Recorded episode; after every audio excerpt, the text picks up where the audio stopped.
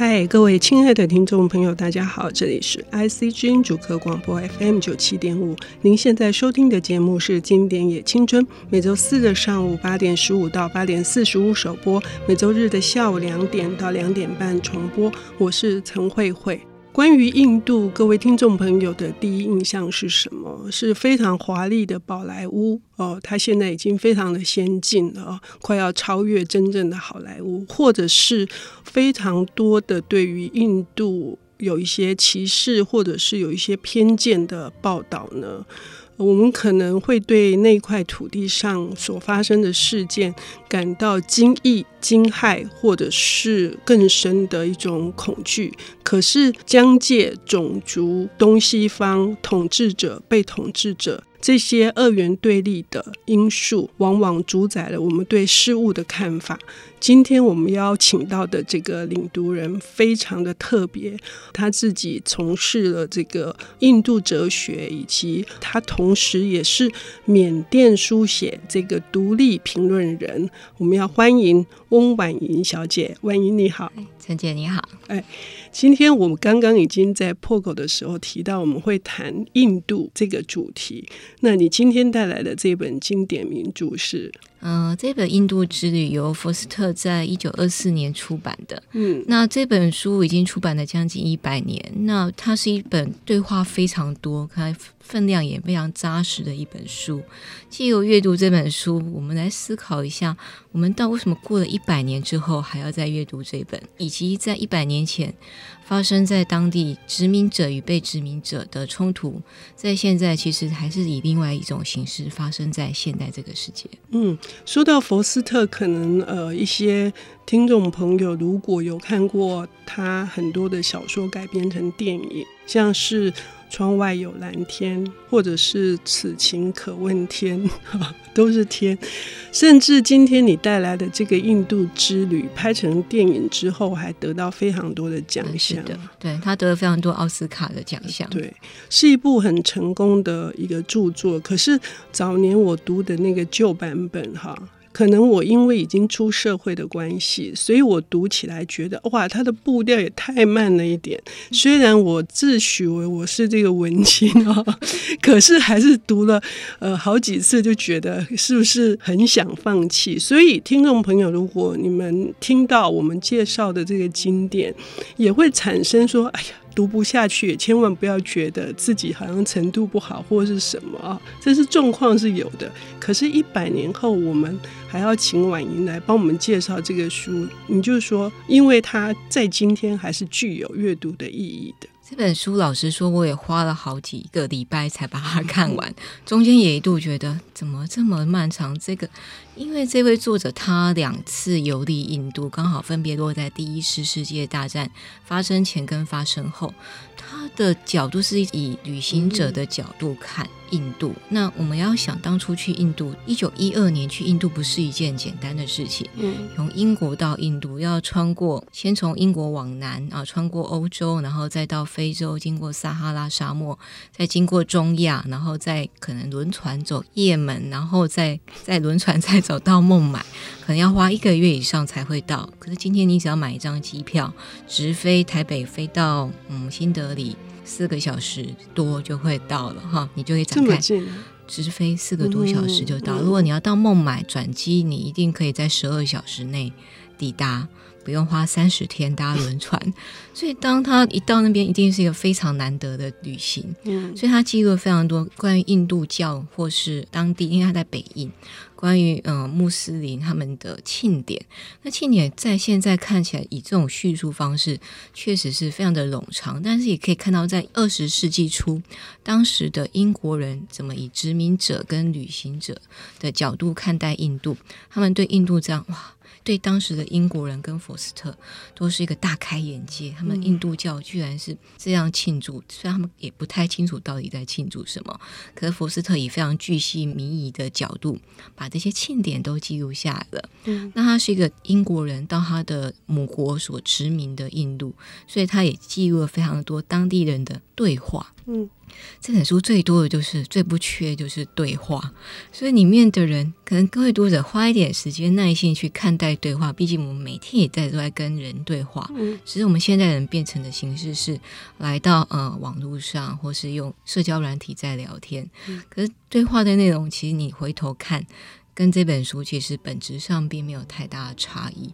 嗯，就是日常的，然后就是想要跟别人建立关系，或者是说这个维系会生怕这个关系因此而断裂，其实都是在尝试要好的一方面来说是表达友好，可是另一方面来说，其实是在建立小圈圈。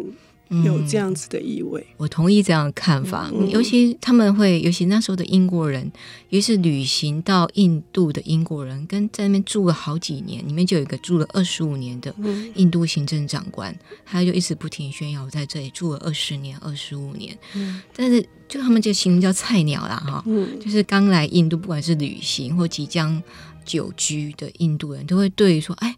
我在英格兰是伦敦哦，我的言论我可以畅所欲言。嗯、可是到了印度，嗯，就是一一小群白人聚集在一起，在白人俱乐部里面，你讲的话好像都被限制住了。嗯、你不能够去支持、认同印度人、回教徒或印度教徒。如果你表达那么一点点支持或是同情，其他的英国人就会很直接的攻击你，或是散播那些谣言。那他们最原始的还是一个统治者的角度，他害怕你对英国不忠，嗯，对你自己的殖民母国不忠，所以大家形成一种互相监视。嗯，比如说你好像对某一个亲近印度人的英国人特别友好。大家就会有谣言四传，毕竟那是一个非常小的白种人的小圈圈，嗯，所以里面甚至有一个支持印度，里面这个男主角啊阿吉兹就是一个、嗯、这个这个故事的事件的男主角的印度人，他因为支持这个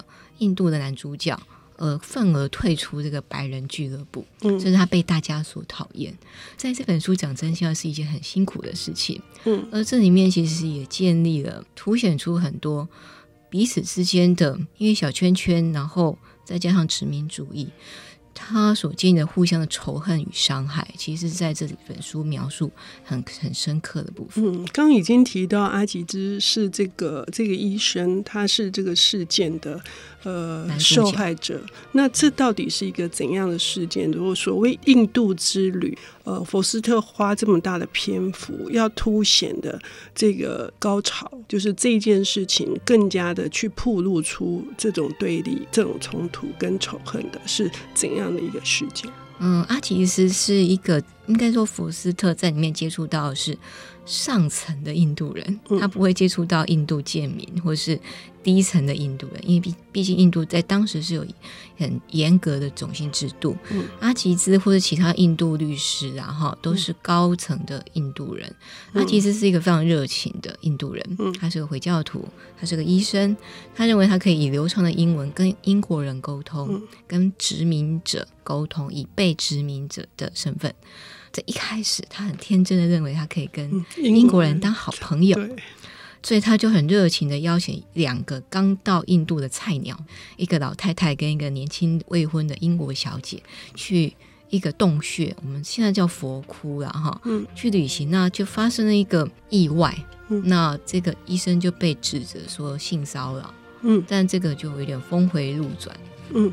性骚扰在这个事件里面是等于是对，就是黑皮肤的这个印度籍的对白人的女性性骚扰，这是不得了的罪名了，这是有可能产生很大的酿成很大悲剧。但是阿吉兹医师的命运如何？我们休息一下，我们等一下回来。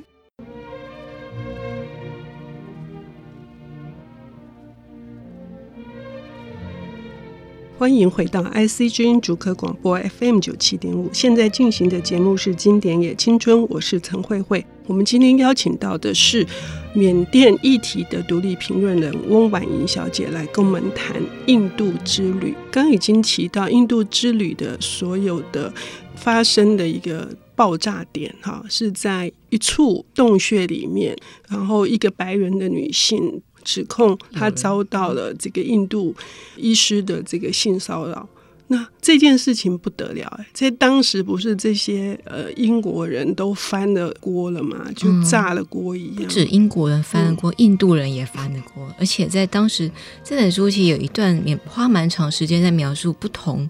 宗教跟不同种族的印度人的冲突，就是回教徒跟印度教徒的冲突，在发生性骚扰事件后，他们通通印度人都团结起来了。那其实当时的英国人非常的害怕，他们就聚集在他们的俱乐部商量，要不要把老人跟小孩送走，要不要出动军队。嗯那他们会不会被？因为他们英国人有住在自己特定的英国人的公寓住宅区，我们的住宅区会不会被攻击？那当时的印度人也在商量说，嗯，我们到底要如何去？印度人也分两边啊，有的是鸽派，有的是鹰派，有的认为要积极反抗，有的说我们应该找人权律师来为医生辩护。所以在当时。情势最紧绷的情况，最后来到他们审判的那一天。嗯，那至于审判的那一天，发生了一件非常嗯峰回路转的事件。嗯，对，这个事情也是期待各位听众朋友直接去看这本书哈。我们做节目有责任不能爆雷，是的。可是这个峰回路转有一些醒思，这个醒思就是刚提到了这些英国人能不能有他表达他自己真正意见的自由，因为受限于。会被怀疑是不是对英国的忠诚度是不是是不是够坚定？所以虽然这个峰回路转了，可是伤害依然还是造成了。所以我们刚刚也听到说，为什么我们一百年之后我们来看这个书，我们还是感同身受，因为。遗留下来的问题，事实上并没有解决。那些是什么？我们今天还是一样可以看得到的。嗯，其实，在那本，其实最大伤害当然是那个被指控性骚扰的印度医生。他本来是个非常热情的，嗯觉得我一定可以跟英国人当好朋友的印度人。他开始觉得这不可能。他自从呃发生了这个被指控的事件后，其实对他伤害非常大。那在当时不止。他自己可能会丢了工作，他会身败名裂。嗯，那他可能会他自己有小孩，他可能再也见不到他的自己的小孩。嗯，所以他在事件平息过后，一切都没有在风波都稳定下来了，也没有再有社会事件发生之后，这位医生就变得非常的愤世嫉俗。嗯，他就后来对于当时曾经在审判过程中支持他的那个英国人，他是一个英国的校长。嗯，他是当地的教育工作者。嗯，这位英国校长，校长对他伸出援手，为了要救这个医生，这位校长甚至跟其他的英国人对立。然后愤而退出英国人俱乐部，被所有的英国人所孤立。但印度人也不那么接受他，嗯、认为这个校长也是不怀好心。嗯、所以当这个英国校长夹在夹心饼干中间，他再回头，当事件都平息，他也换了工作。啊，印度医生也换了工作。他们重新相遇的时候，两个人一起在思考当初到底是发生了什么事情。甚至这位校长说：“我们可能在当好朋友吗？”嗯，那其实被指控的医生他就非常的愤怒，认为说我们永远不可能当好朋友，印度人永远不可能当好朋友。我们可以有社交往来，我们可以在工作上合作，但是只有在把你们完全驱赶，把英国人完全驱赶离印度这块土地之后，可能要到我的小孩把你们赶走，英国人跟印度人才能够真正的成为朋友。那在这里面，其实这个医生讲的一句话，我看到最后一页，他这这句话刚好在最后一页，他就讲了一段话，到现在其实一直反复出现在我们的日常生活以及我们的媒体上。这阿吉兹医生他就讲了一段话，他就说有一个老掉牙的故事，内容是印度人喜欢抢劫男人、强暴女人，一路从白夏瓦到加尔各答做尽坏事。我猜你们英国人一定到处宣传这个故事，并且每星期都在《先锋报》就当时的英国报纸刊载这样的内容。嗯，那我看到这句话就发现，嗯，我们每一天、每隔几个礼拜，或是每个月，我们也都会读到这样的印度新闻。嗯，那到现在，我们对于这样的，嗯，比如强暴案或抢劫案，全世界各地都在发生。台湾的新闻，你打开电视台，每天也都在报。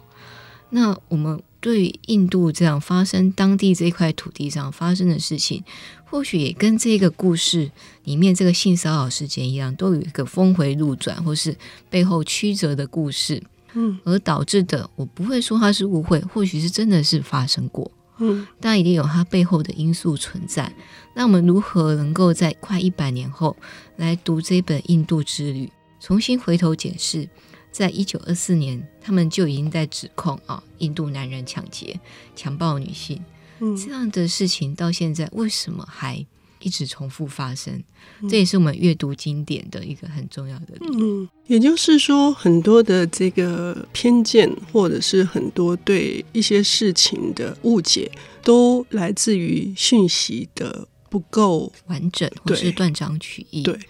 那并不表示说，呃，那些坏的事件值得原谅，但是我们有责任去理清，我们是不是得到了真正的、完整的、全面性的一个讯息？我们是否就是要站在一个比较公正的，或者是说比较客观的方式来理解所有的新闻、所有的讯息。嗯，也可以这样讲说，就是当一个事件发生之后，背后有它的脉络存在。嗯，那也不是说这一个人、某一个国家的人、某一个种族的人做了某一件坏事，并不代表那整个国家的人都是坏人。嗯，那整个种族的人都是坏的。嗯。那台湾目前我们在对于这个比较南亚这边的国家，可能存在着某种嗯既定的刻板印象。嗯，那毕竟印度跟台湾汉文化是一个完全不一样的文明，而且是离我们最近的异文明，就是离汉文化圈最近的印度文明、异文明。当我们面对不同的文明世界、不同的社会风俗，能够以更客观中立的态度。去看待以及包容，或许你以我们华人或汉文化圈来看，会觉得很奇怪，可是，在当地是一个觉得很正常的事情。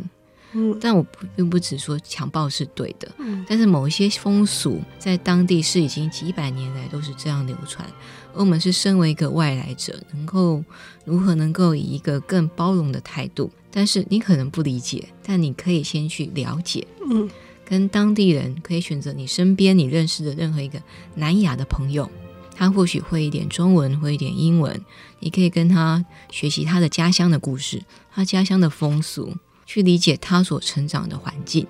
那是一个比较嗯有生活质感，而不是光是从新闻或是书本上阅读得来，属于一个人真正有人的有血有肉的。故事，所以我这次重读《印度之旅》，我觉得一个对我来说一个很重要的一个意义是，它的价值是在于，呃，如何重新的看待，呃，现在依然在呃发生在上演的这所有的呃事件，而需要一个更宽阔的胸襟，就是那个宽阔的胸襟，以及打开自己的视野，去接纳别的。呃，文化或文明，他们当地所有的特色跟特性，这件事情是我觉得今天是非常谢谢婉莹带来这本《印度之旅》，谢谢你，谢谢，谢谢。